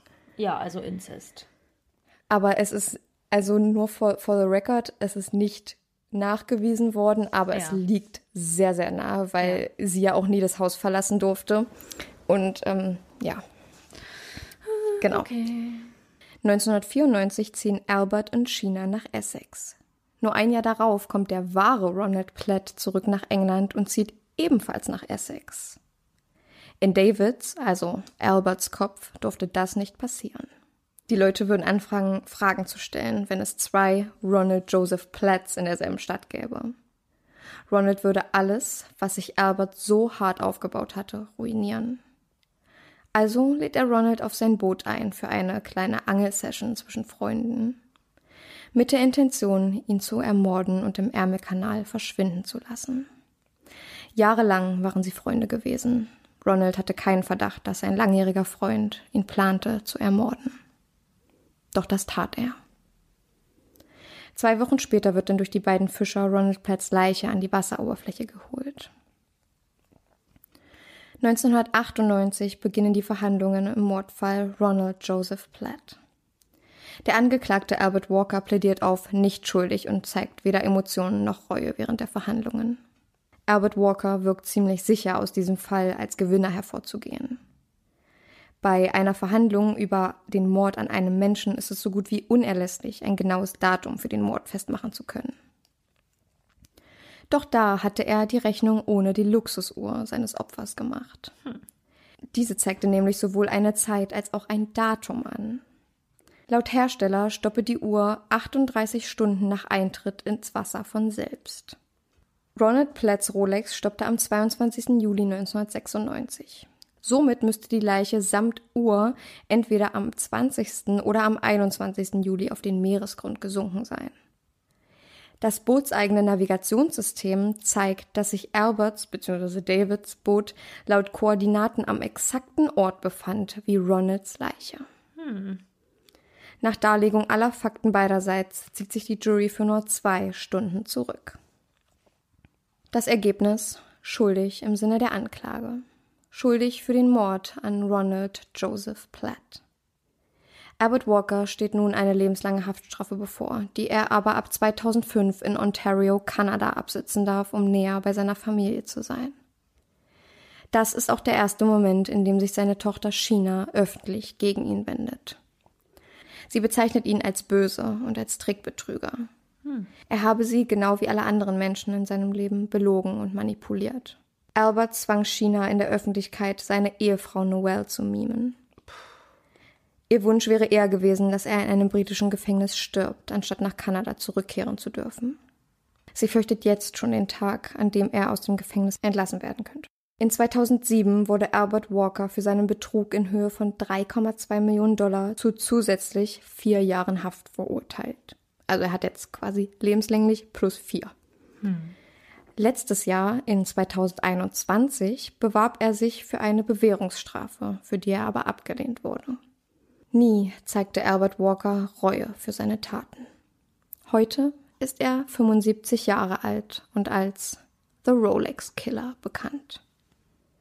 Denn der wahre Held dieser Geschichte ist eine Rolex und ihre Fähigkeit, das Netz aus Lügen zu entwirren, welches ein skrupelloser Mörder, Kidnapper und Betrüger jahrelang gesponnen hatte. Und natürlich alle Ermittler und Zeugen. Sehr klar. Ah, Heidenei. Das war ja ein Also- Rollercoaster an Gefühlen. Das war ein Rollercoaster und ein Brain F-Sternchen. ja. Also. Ja, also ich hoffe, ihr seid alle mitgekommen. Wenn nicht, ist das überhaupt gar nicht schlimm. Guckt euch vielleicht dazu eine Doku an oder so. Da ist es, also wenn ihr es jetzt nicht verstanden habt und ihr findet den Fall sehr interessant, guckt euch vielleicht dazu noch mal eine Doku an. Die gibt's bei YouTube oder so, auf Englisch leider nur. Auf Deutsch habe ich nicht wirklich was gefunden. Ähm, weil da sieht man immer noch mal die Bilder dazu und kann sich das besser visualisieren. Aber ja, das war mein Fall für heute. Also was ich bei diesem Fall so beachtlich finde, ist, dass es eine Reihe von Zufällen war, die einfach David Davis bzw. Albert Walker nicht kommen sah. Äh, ich, kann, ich kann ja mal kurz auflisten, was so die Sachen waren, die eigentlich ja sehr unwahrscheinlich sind, dass die passieren. Also erstmal, dass die Fischer genau an der Stelle, und der Ärmelkanal ist groß, das wissen wir, genau an dieser Stelle, wo die Leiche war und genau dort ihr Netz auswarfen Ja. und ihn somit da hochzogen. Und das zweite ist, er trug an diesem Arm eine Rolex, die ihn identifizieren könnte. Hätte er die Rolex an diesem Tag nicht getragen, hätte er nie identifiziert worden, werden können. Weil es gab, es gab keine Vermisstenanzeige, niemand hat ihn vermisst, er hatte alleine gelebt. Und ähm, auch seine Ex-Freundin Elaine hatte ja keinen Kontakt mehr zu ihm. Ja, die dritte Sache ist, wäre David Davis ans Telefon gegangen, als die Polizeistation angerufen hatte, dann hätte kein Officer zum Haus kommen müssen und von den Nachbarn darüber unterrichtet werden können, dass nebenan gar nicht David Davis, sondern Ronald Platt wohnt. Der ja eigentlich tot war. Genau, und wie dämlich das aber auch von ihm ist, seine richtige Adresse anzugeben bei der So. Polizei. Wahrscheinlich aufgrund seines Ausweises, Personalausweises, da steht es ja wahrscheinlich drauf. Ja. Aber ja, und der vierte und den ich am verblüffendsten finde, den äh, Zufall, ist, dass einfach der Inspektor da reinläuft, das Whiteboard sieht und sagt, ach, das, ähm, das kenne ich, das Boot, das liegt da unten. Und das Boot hat ja eigentlich alle Beweise geliefert, die vor Gericht jetzt wichtig waren. Ja. Und ähm, ja, also ich finde, also das sind so, hätte einer eine Sache davon nicht vorgelegen als Zufall, dann wäre dieser Fall heute noch ungelöst. Krass. Also es war, und das ist auch das Verrückte, es war ein fast perfekter Mord. Aber es gibt auch nur fast perfekte Morde, weil die perfekten Morde, die werden perfekt ist jetzt keine Glorifizierung. Ich hoffe, ihr wisst, was, ihr, was ich meine. Das ist so eine Redewendung. Ähm, die perfekten, in Anführungsstriche, die werden ja nie aufgelöst. Das heißt, da hat jemand so, in Anführungsstrichen, gute Arbeit geleistet in der Vertuschung des Mordes, dass da einfach nie was dazwischen kommt. Ja. Ja, vor allem finde ich aber, wenn man die einzelnen Sachen hört, also zum Beispiel auch der Fakt, dass er seine richtige Adresse angibt und obwohl er schon gefakten Ausweis mit seinem Gesicht, aber dem Namen des Ronalds drauf hat, seine richtige Adresse bei der Polizei angibt. Also, dass er nicht damit gerechnet hat, dass irgendwann mal der Moment kommt, an dem jemand nach seiner Adresse fragt und Ja. das fragwürdig werden könnte oder halt kritisch für ihn. Dass er damit nicht gerechnet hat, finde ich, nach der ganzen Vergangenheit, die er hatte, äh, von Interpol gesucht und sonst was, dass das das irgendwie nicht in seinem Hirn äh, erschienen ist, diese Sorge, Ja. finde ich schon komisch. Also dieses, die, dieser perfekte Mord, in Anführungsstrichen, fast perfekte Mord, ähm, ist irgendwie nur fast perfekt gewesen, weil er so viel Glück hatte. Glück Oder? gehabt haben, er, er hätte viel Glück haben können. Hätte Glück haben können. Bis zu einem bestimmten Punkt Glück hatte, weil die einzelnen Sachen erstmal nicht aufgedeckt sind und dann das Schicksal sich gedacht hat, naja, und jetzt mal los. Ja, und ich finde es auch total verblüffend, dass nie irgendwer von den Nachbarn irgendwie gedacht hat, dass irgendwas seltsam über diese ganze Familie ist. Ja. Also die Frau und die Kinder verlassen nie das Haus. Ähm, und in einem Zeitpunkt hat einer der Nachbarn, David Davis bzw. Albert Walker, hat gerne gemalt. Und zu dem Zeitpunkt, wo er ja im Little London Farmhouse schon gewohnt hat, hat er sich ja schon als Ronald Platt ausgegeben. Und diese Bilder hat er immer mit David unterschrieben.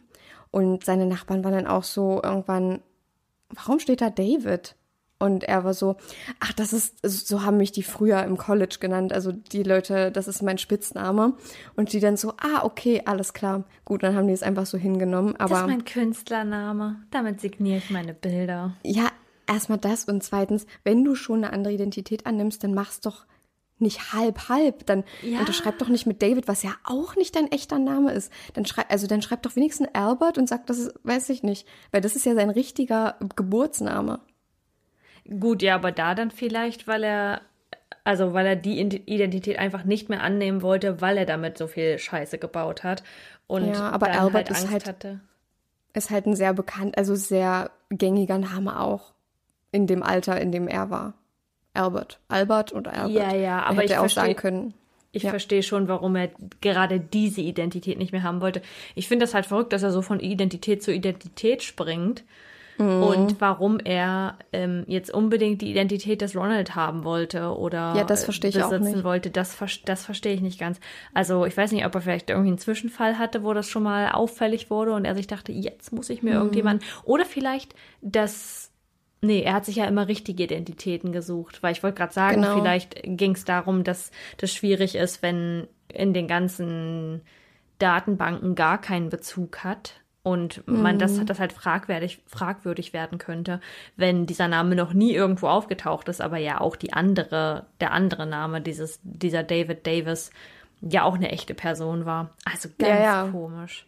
Und von Interpol gesucht zu werden, ist schon, also vor allem auf der Most Wanted List zu sein, ist schon eine, eine ganz große Nummer. Vor Dieser- allem, wenn du 70 Klienten über 3,2 Millionen Dollar gebracht hast. Dieser Mann, der hatte auch einfach, das kann man ja mal so sagen, so eine, so eine ähm, kriminelle Vergangenheit. Der ist ja, Ja. von Grund auf kriminell, also mal ganz unabhängig von der Geschichte auch mit seiner Tochter, beziehungsweise eigentlich äh, abhängig davon, weil ich mir so denke, was ist da passiert? Also selbst Oh, wenn ja. sie jetzt anfängt zu vertuschen, das, also das weiß man ja nicht, was da vorgegangen ist und inwiefern sie da dazu bereit war, was ich mir nicht vorstellen kann.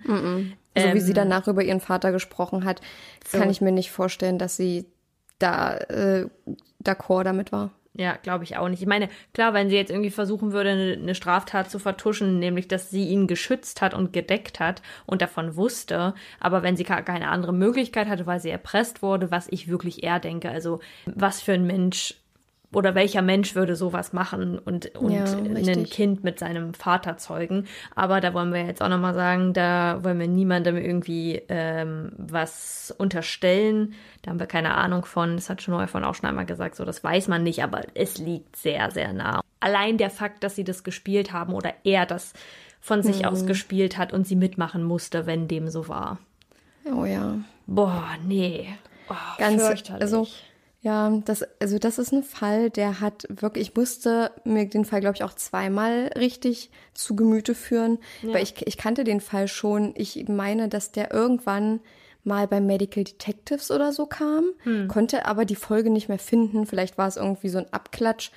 Ähm, oder ich habe es mal zufällig auf YouTube oder so vor ein paar Jahren gesehen und dachte mir dann so, okay, ist schon interessant. Und dann musste ich mir den jetzt aber nochmal komplett, also ich habe, es war wirklich auch schon wieder so, wie ich dachte, ah, okay, das sind Sachen, die habe ich beim ersten Mal nicht verstanden, die check ich aber jetzt. Ja. Und das ist einfach ein Fall, wie ich eingangs gesagt habe, auf den man sich zu 100 Prozent konzentrieren muss. Also da kann man auch nicht irgendwas anderes, ha- habe ich so das Gefühl, so kann man halt nur so leichte Sachen neben, nebenher machen, wo man sich trotzdem zu 100 Prozent auf meine Vorleseweise hier, naja, auf meine Worte konzentrieren kann, weil, also wenn ich euch was sage, aber dieser Fall ist wirklich der verwirrendste Fall, glaube ich, den wir bisher hatten, mit so vielen Namen und drei davon gingen um eine Person.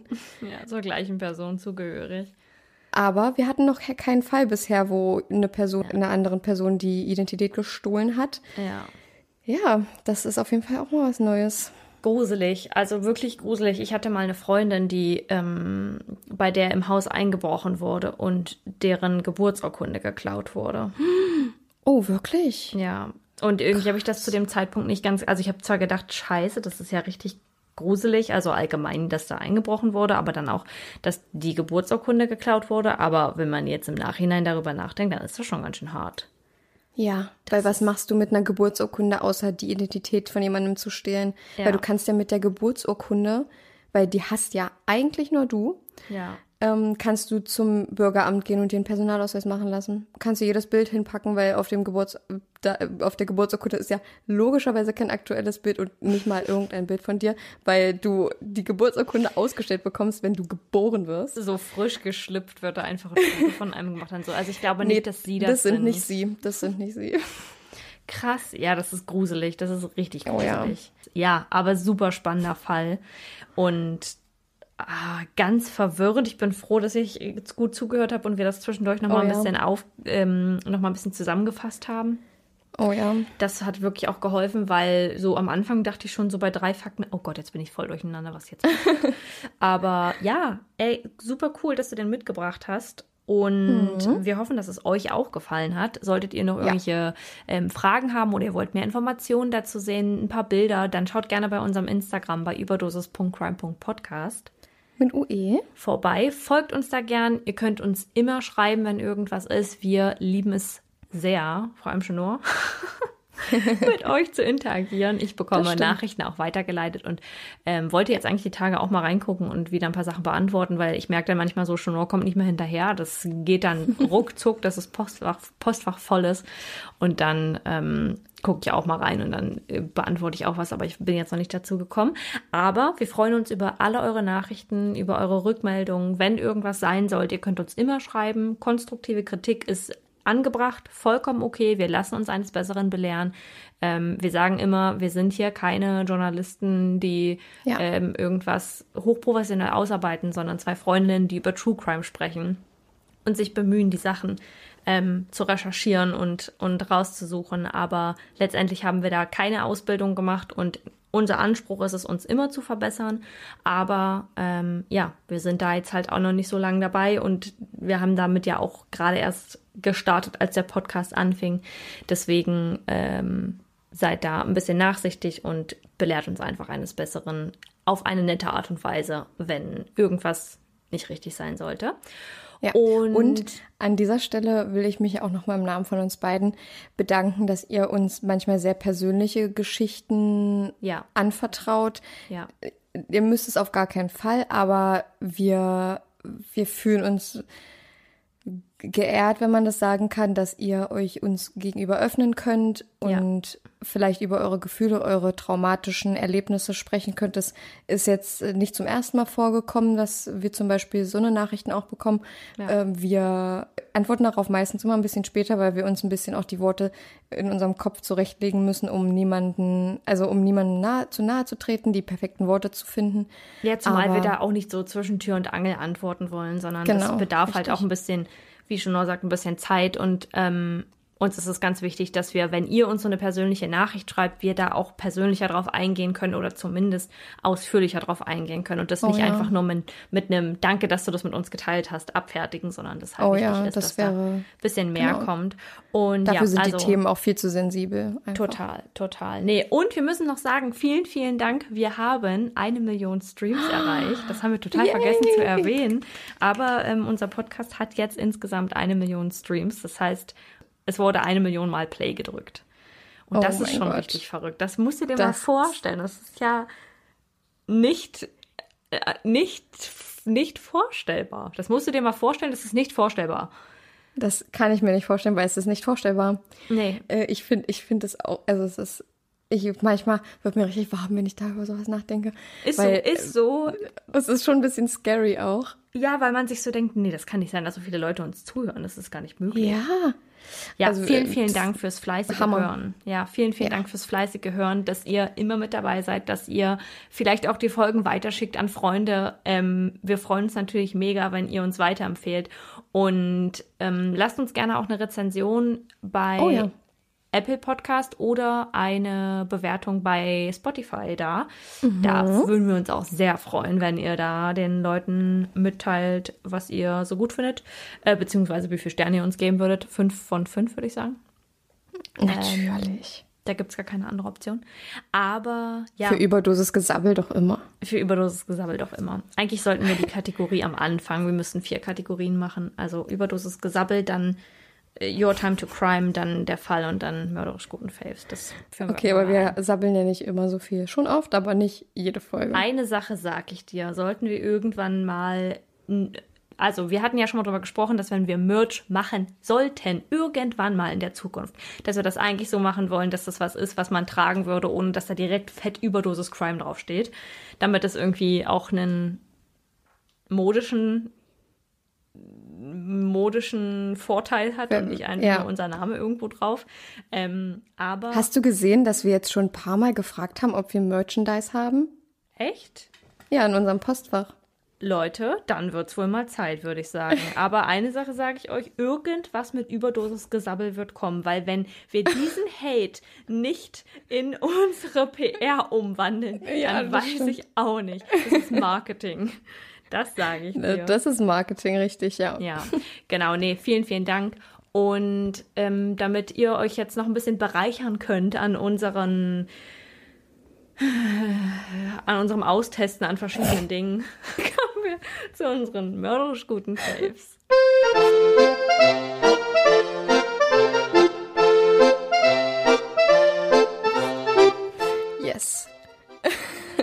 Also, ich weiß nicht, ob du einen hast, aber ich habe diesmal schon direkt einen am Ja, Anfang dann hier fang in doch meinem. direkt an. Okay, also, ich habe sogar zwei. Und zwar sind es zwei Filme einer Reihe. Und ähm, das ist auch, ist auch True Crime related, also das ist, findet sich in diesem Genre wieder. Und es sind die Filme American Boogeyman und American Boogie Woman. Denn American Boogeyman, der Film ist über die Geschichte von Ted Bundy und American Boogie Woman ist über die Geschichte von Eileen Warnos. Beides waren ja Serienmörder in den 70er, 80ern und sehr interessant. Ich habe beide geguckt und fand den über Ted Bundy ein bisschen interessanter, weil mich aber auch Bundy ein bisschen mehr interessiert als Warnos. Ähm, aber die Filme waren beide sehr spannend gemacht und auch ein kleines bisschen grus- gruselig, wenn man ein bisschen, also wenn man da sensibel ist, denn, also bin ich jetzt nicht, aber ich kann mir gut vorstellen, dass es für einige auch ein bisschen gruselig sein könnte.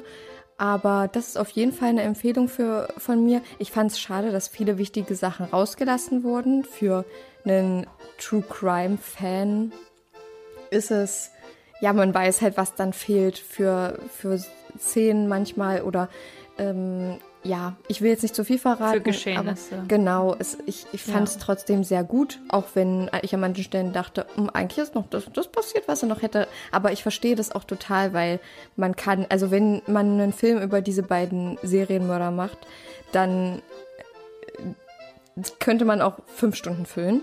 Deshalb Ja. bin ich damit voll in Ordnung, dass es ähm, eben ein bisschen kürzer war, aber dafür ein bisschen, ja, gespart wurde an, an Szenerien einfach. Sind es Spielfilme oder Dokumentarfilme? Nee, das sind keine Dokus, das sind richtige Spielfilme. Und in dem, Krass. in dem einen Film, also den Film über Ted Bundy, der Schauspieler, der Ted Bundy spielt, ist sogar sehr bekannt. Das war früher äh, so ein, der ist jetzt, ich glaube, in seinen 40ern oder so, aber der war früher so ein Teenie-Film-Schwarm, so. Also es war so ein blonder, ist, ihr, also wenn ihr den Film gesehen Ah habt, ja, wisst ihr, der. dann wisst ihr, wen ich meine. Aber ja, das, ist mein, das sind meine Favoriten. Also die sind auf jeden Fall äh, empfehlenswert. Es war keine Zeitverschwendung. Es hat sich sehr gelohnt, die Filme zu gucken. Ähm, auch wenn man Bundy und Warnos schon kennt. Aber ich liebe es einfach trotzdem, mir Filme über True Crime als Spielfilm auch anzugucken. Finde ich cool. Ja, super spannend. Und sag mal, bist du so eine Person, die, wenn sie einen Film nicht gut findet, weiter guckt, einfach aus Prinzip, weil du gerade meintest, keine Zeitverschwendung gewesen, weil ich zum Beispiel einfach abschalte. Ich also schalte wenn, auch Wenn ab. ich mich langweile, dann Ja. aus. Nee, nee, ich schalte auch ab. Und das habe ich auch, deswegen sind so viele Serien bei mir angefangen. Zum Beispiel, jetzt kommt ein kleiner Nicht-Favorit, Sinner, die letzte Staffel fand ich überhaupt nicht spannend, die fand ich super langweilig. Ähm, Ja. Die habe ich nach zwei Folgen ausgemacht, weil ich dachte, das ka- kommt halt jetzt auch nicht mehr. Ähm, aber ähm, ich schalte dann auch ab, aber trotzdem hat man ja erstmal eine Zeit versucht, weil ich versuche immer erst, okay, ich komme jetzt noch langsam rein, es wird vielleicht Ja. noch, aber wenn ich dann wirklich merke, äh, das ist jetzt ja wirklich nichts, dann ähm, ste- stelle ich es auch ab, aber ja, das, ähm, Bei, bei Serien finde ich das auch nochmal was anderes. Bei Filmen, also gut, da, da denkt man so, na, wird's jetzt langsam, aber dann, boah, also ich war zum Beispiel von einem Film ziemlich enttäuscht und den habe ich, den möchte ich auch nicht weiter gucken. Eine Netflix-Produktion, ähm, das ist ein Animationsfilm und jetzt oh, das Seeungeheuer oder so. Ich bin ja Echt? Den hab der ich auch gesehen.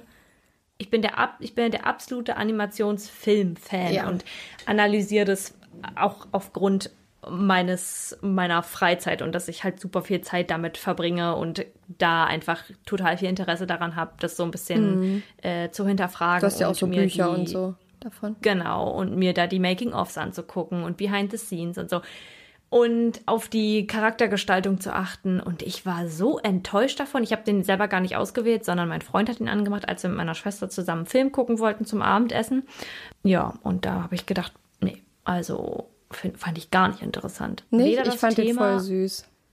ich, vielleicht hätte ich auch noch ein bisschen warten müssen. Meine Schwester hatte ihn schon einmal geschaut und meinte, sie fand ihn auch gut. Aber ich war so, ähm, also so enttäuscht und nicht, hat mich nicht angesprochen, die Animation und die Charakterentwicklung und auch so das Charakterdesign, dass ich gesagt habe, Leute, wir müssen, glaube ich, ausmachen. Das war kein Disney-Film, nee, das war ein Netflix Original. Nee, nee, Net, ja, Netflix. Krass, weil das war voll auf Disney gemacht, fand ich. da, da achte ich halt schon extrem drauf, wie die Charaktere so entwickelt wurden und wie sie aussehen und wie einzelne, also was, was ich zum Beispiel immer super interessant finde, ist, ähm, bei den Charakteren, wie die Proportionen sind, weil das ist euch bestimmt schon mal aufgefallen, aber man nimmt es nie so bewusst wahr.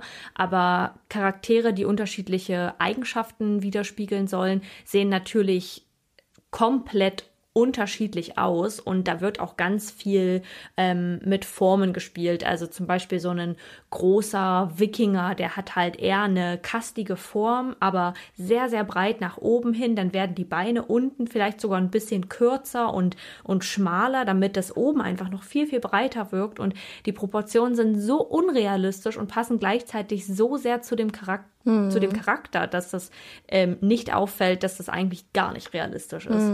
Ja.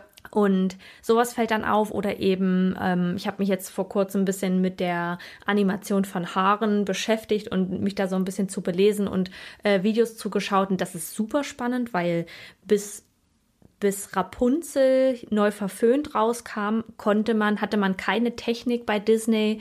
Äh, nee, warte mal.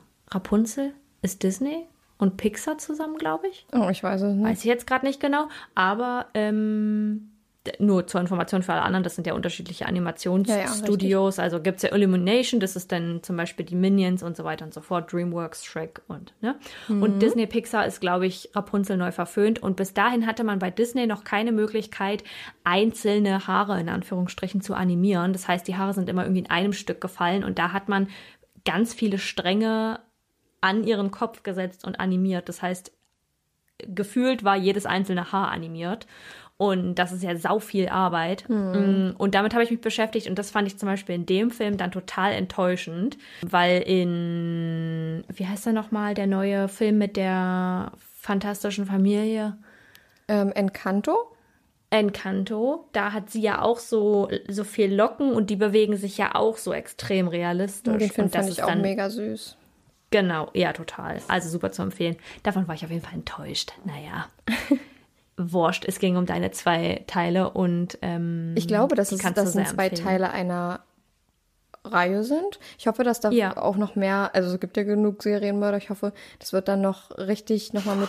Wie das klingt. Es gibt ja genug Serienmörder. Ja, es ist ja leider so. Und ich hoffe einfach, dass mit so Schauspielern, die man vielleicht auch kennt, nochmal ein paar andere Serienmörder behandelt werden. Das fände ich sehr interessant. Wie gesagt, weil ich das einfach True Crime als Spielfilm eigentlich total gerne mag.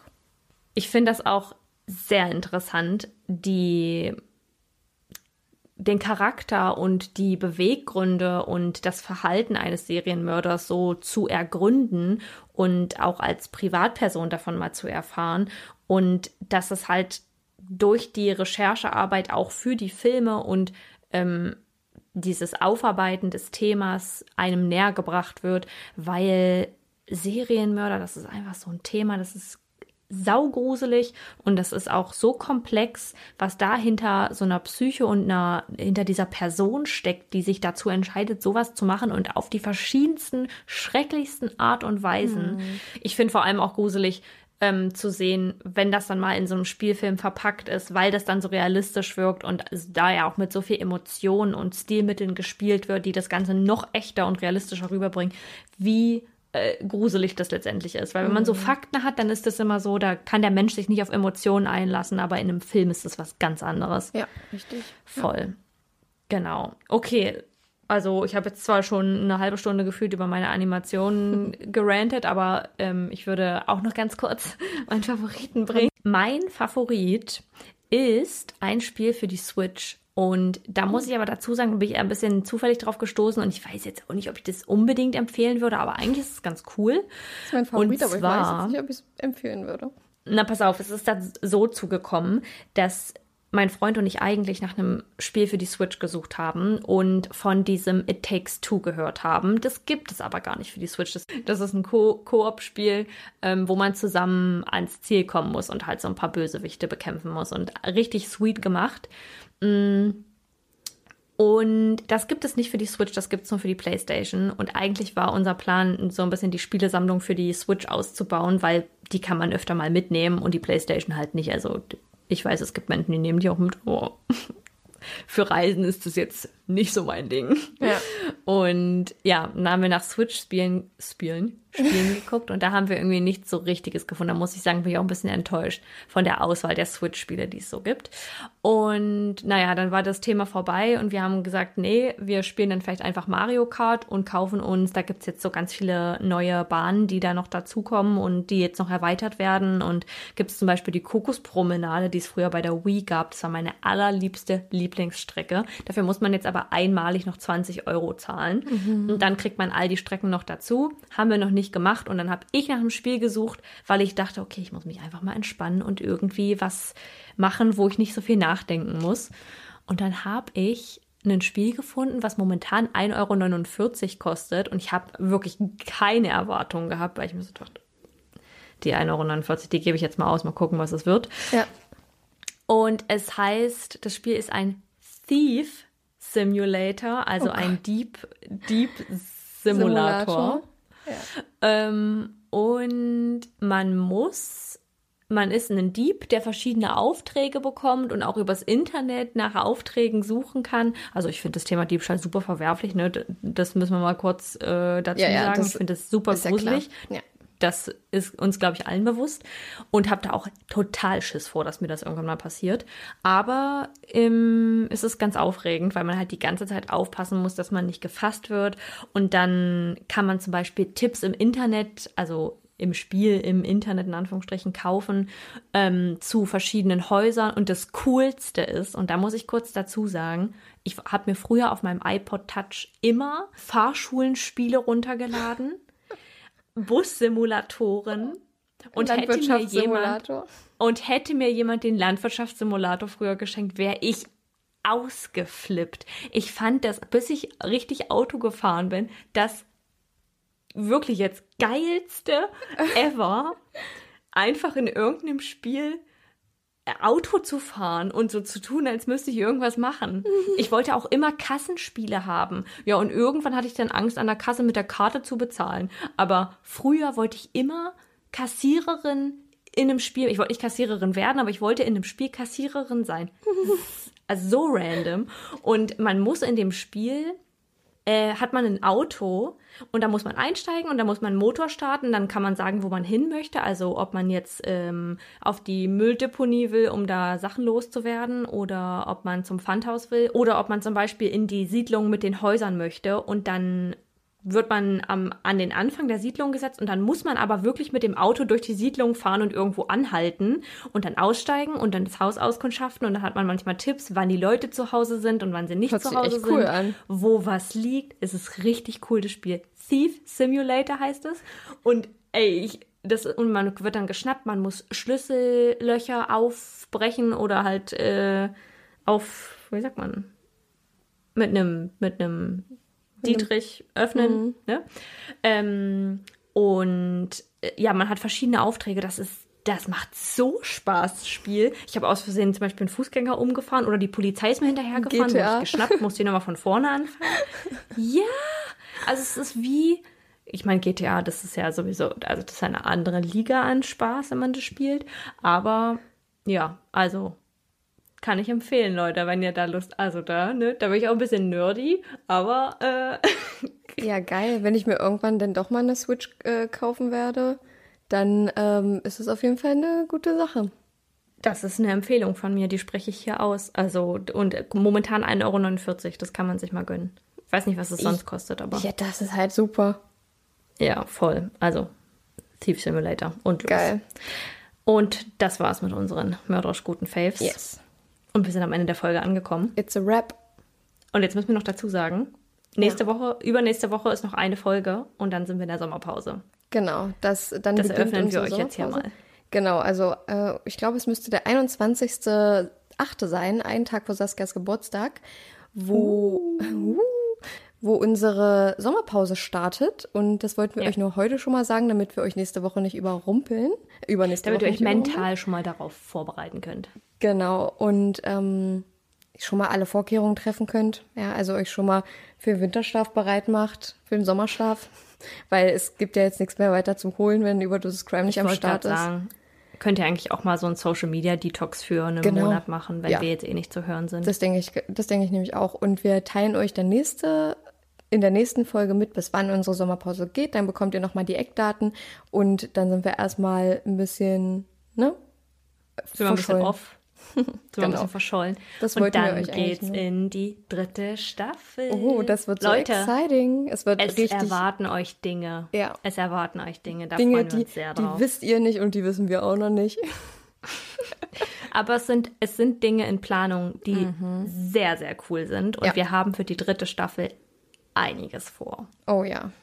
Lasst Keine Live-Show, können wir euch schon mal sagen. Keine Live-Show, Nee, nee, nee, aber könnt ihr euch auf was gespannt machen. Oh ja. Gefasst machen. Wir freuen uns auf jeden Ja. Fall schon sehr und wir freuen uns natürlich auch, wenn ihr euch, wenn ihr uns da auch wieder weiterhin begleitet. Denn, na, was wären wir ohne euch?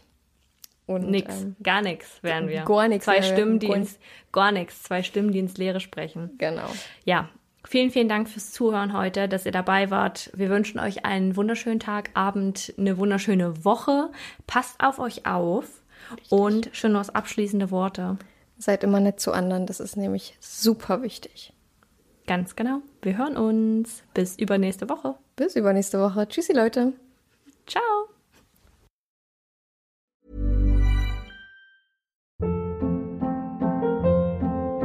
Hold up. What was that? Boring. No flavor. That was as bad as those leftovers you ate all week. Kiki Palmer here, and it's time to say hello to something fresh and guilt-free. Hello Fresh. Jazz up dinner with pecan-crusted chicken or garlic butter shrimp scampi. Now that's music to my mouth. Hello Fresh. Let's get this dinner party started. Discover all the delicious possibilities at hellofresh.com.